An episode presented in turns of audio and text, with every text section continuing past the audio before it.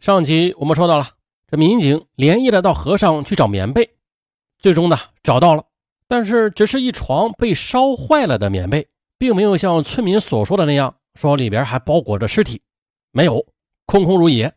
那问题来了啊，这条棉被它会不会就是刘应战穿上的呀？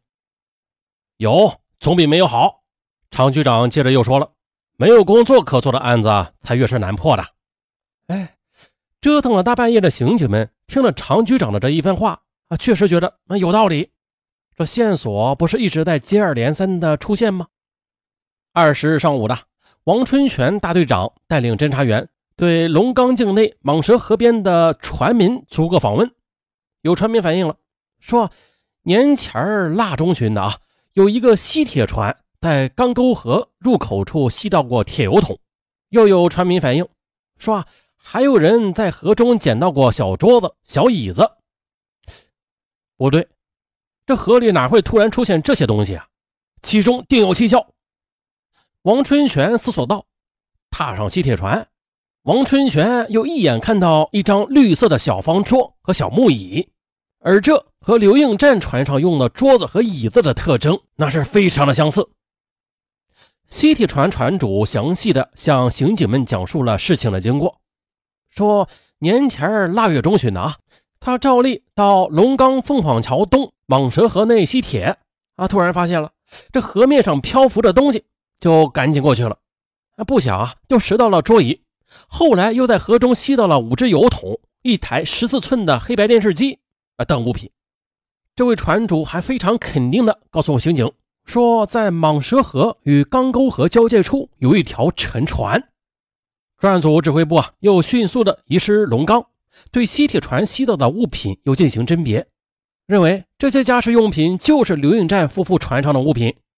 为了慎重起见，专案组又派车前往兴化，将刘家人以及熟悉船上物品的人请到龙岗进行识别，最终认定了这些物品确实是刘应战船上用过的物品。接到专案组的捞船请求之后。盐城市航道管理处打捞船队连夜开至龙岗。二月二十一日上午八时许，在蟒蛇河与钢沟河交界处向东一百米处，终于是发现了沉船。扑通一声，打捞人员潜入水中，摸索着用钢丝绳将沉船给拴好。九时许，打捞船开足马力，随着机器的轰鸣声，沉睡了一个月的船体终于是渐渐的浮出了水面。很快。昌荣摇舍成名造船厂的字样也露了出来。虽然这船棚被过往的船队给拉坏了，但是刘应战的儿子还是一眼就看了出来，这船就是我家的。沉船被拖上岸，只见这船的后舱、中舱、前舱以及前门各有一个直径三十公分左右的洞，而根据懂行的船民们推算。说这几个洞啊，同时进水的话，仅需五分钟，这船就会沉没的。不难看出啊，这狡猾的犯罪分子是怕暴露目标，便实施了快速破坏性的沉船方法。沉船地点又恰好的是蟒蛇河道的最深处。可是船上没有刘应战的尸体，刘应战夫妻的衣物也一件未少。可是啊，满满的一船卖油换来的黄豆、菜籽儿、稻谷。却不见了。根据前期调查掌握的情况，船上载有三千多斤的黄豆、一千多斤的菜籽儿以及几百斤的稻谷，有袋装的，也有散装的。再就是啊，在下游河道上也并没有发现黄豆、菜籽儿、稻谷之类的东西在水面上漂浮。况且了，船上比袋装黄豆、菜籽轻的东西有的是，这些物品不知去向。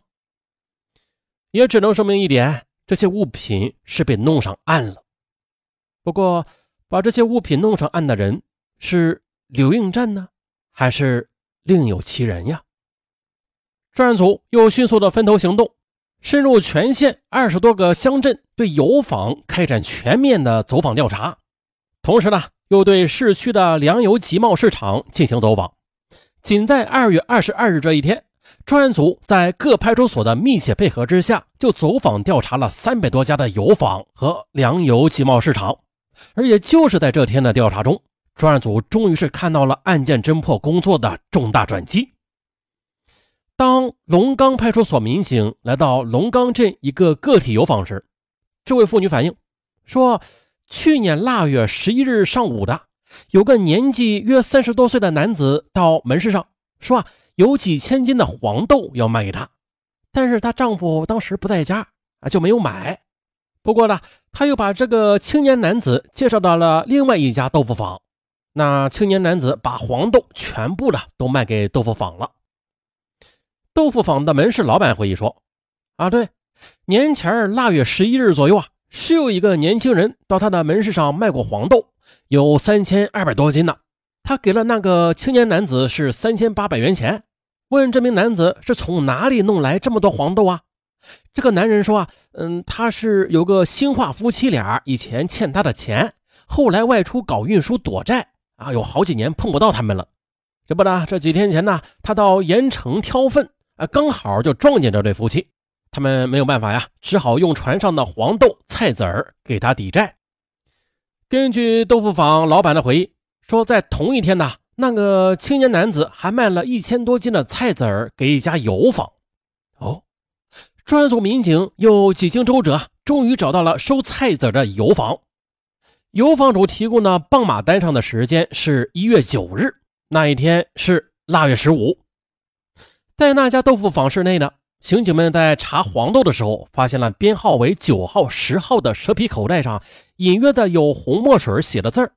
经过仔细辨认，是“德鱼”这两个字儿。哎，德鱼，如同哥伦布发现美洲大陆一般的，侦查员们的头脑迅速的亢奋起来。口袋上的德鱼，会不会就是已经掌握的嫌疑人学富镇的财沟村的杨德鱼啊？见刑警们对两只装满黄豆的口袋如此感兴趣，个体老板又仔细的回忆说：“这卖黄豆的青年男人呐，将黄豆过完磅之后的啊，想要回装黄豆的口袋，可是为图省事啊，这位业主顺手的啊，把从自己家中拿出几只新的蛇皮口袋给了这个青年男子。至此，侦查视线由一片漆黑到模糊，再到清晰。”最终的在杨德余身上定格，同时呢，初期怀疑刘应战杀妻谜团也在刹那间的烟消云散。可是呢，这刘应战他究竟是魂归何处啊？现在看来呀，也只能在杨德余的身上去找答案了。二月二十二日晚，绵绵春雨声掩盖着专案组缉捕人员的脚步声，沿着乡间泥泞的小道。直扑杨德玉的家里。当缉捕人员如神兵天将般的出现杨德瑜家中时，又以迅雷不及掩耳之势擒住他时，杨德瑜嘶声力竭的吼道：“你们干什么？你们这这抓错人了！我我没有杀人！”哎呀，这正所谓是做贼心虚，不打自招。擒获杨德玉之后呢？侦缉人员对杨德余的住所和船只的搜查的结果更是令人振奋的，在他的家中搜出了带有编号“德余”字样的蛇皮口袋和六只新的蛇皮口袋。经清理，有编号的口袋恰恰的是缺了编号九和十的两只口袋。同时呢，这新口袋的尺寸呢，还有式样与豆腐坊提供的样品也是一致的。啊！进了审讯室里的杨德余，他没有了声嘶力竭，反而却镇定自若，谈吐也很自然。然而呢，他自己不知道的是啊，他的眼神中却时不时的闪现着恐慌。审讯中，杨德余那拙劣的表演，就像是电影中那犯罪嫌疑人的小丑式的表演。一个小时。是东拉西扯，两个小时焦躁不安，三个小时额头冒汗，四个小时要烟要水，五个小时胡搅蛮缠。哦，陪你玩。到了第二天上午九时许的，经不起凌厉攻势的杨德宇，终于的向审讯人员提出要见一见可爱的小女儿，但是遭拒绝。他又只得请审讯人员转告他的侄女去照顾好自己的小女儿。在刑警们那威严目光的注视之下，他开始如实的交代自己犯下的罪恶行径。腊月以来，被债务逼得喘不过气来的杨德余，忧心忡忡的在村庄里边晃悠。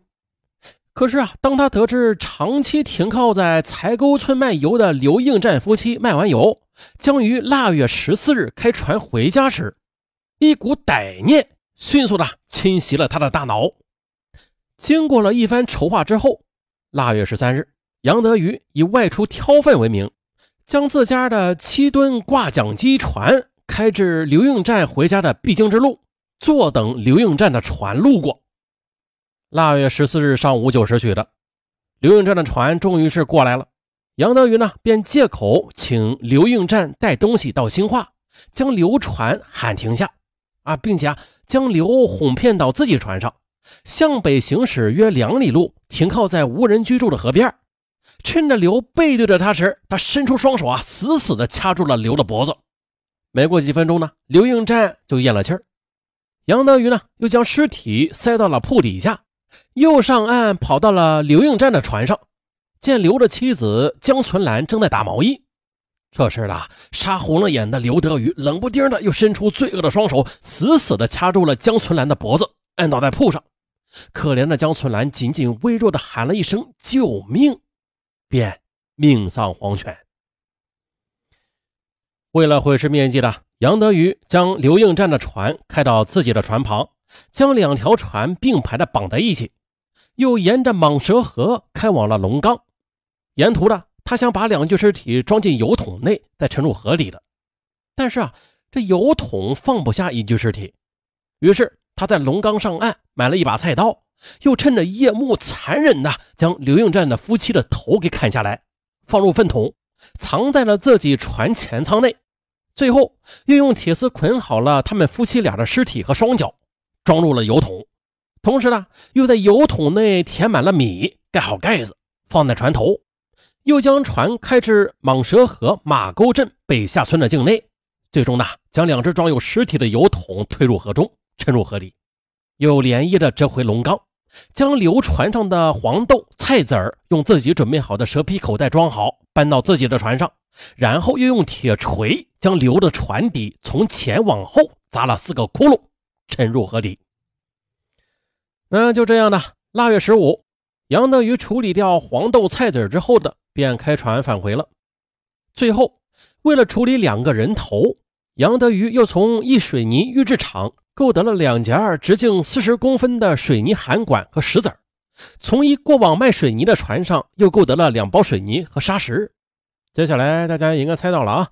当天晚上，杨德余将刘江的头分别的装入涵管内，又和好水泥、石子儿以及石沙，封住涵管的两头，然后推入河中。啊，就这样的，自以为一切都是神不知鬼不觉的杨德余，在江春兰的尸体浮出水面之后，也假惺惺的跟着学富镇柴沟村的群众前来辨认江春兰的尸体。最后呢，专案组根据杨德余的交代。迅速的组织人员开展打捞工作，闻讯而来的群众也不约而同的聚集到蟒蛇河边。这天地无语，蟒蛇河的河面就像是阴沉的脸。最终呢，装着刘应战尸体的铁桶被捞了上来，浇筑了刘运战夫妻两个头颅的水泥涵管也被捞了出来。呃，至此，这案件到此了结了。这凶手杨德余最终是什么下场？啊，节省时间也不多说了，反正吧，肯定是死刑。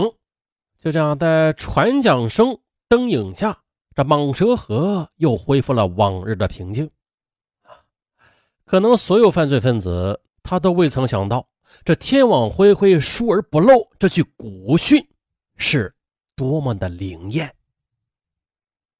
好了，本期案子就到这儿，咱们下期再见。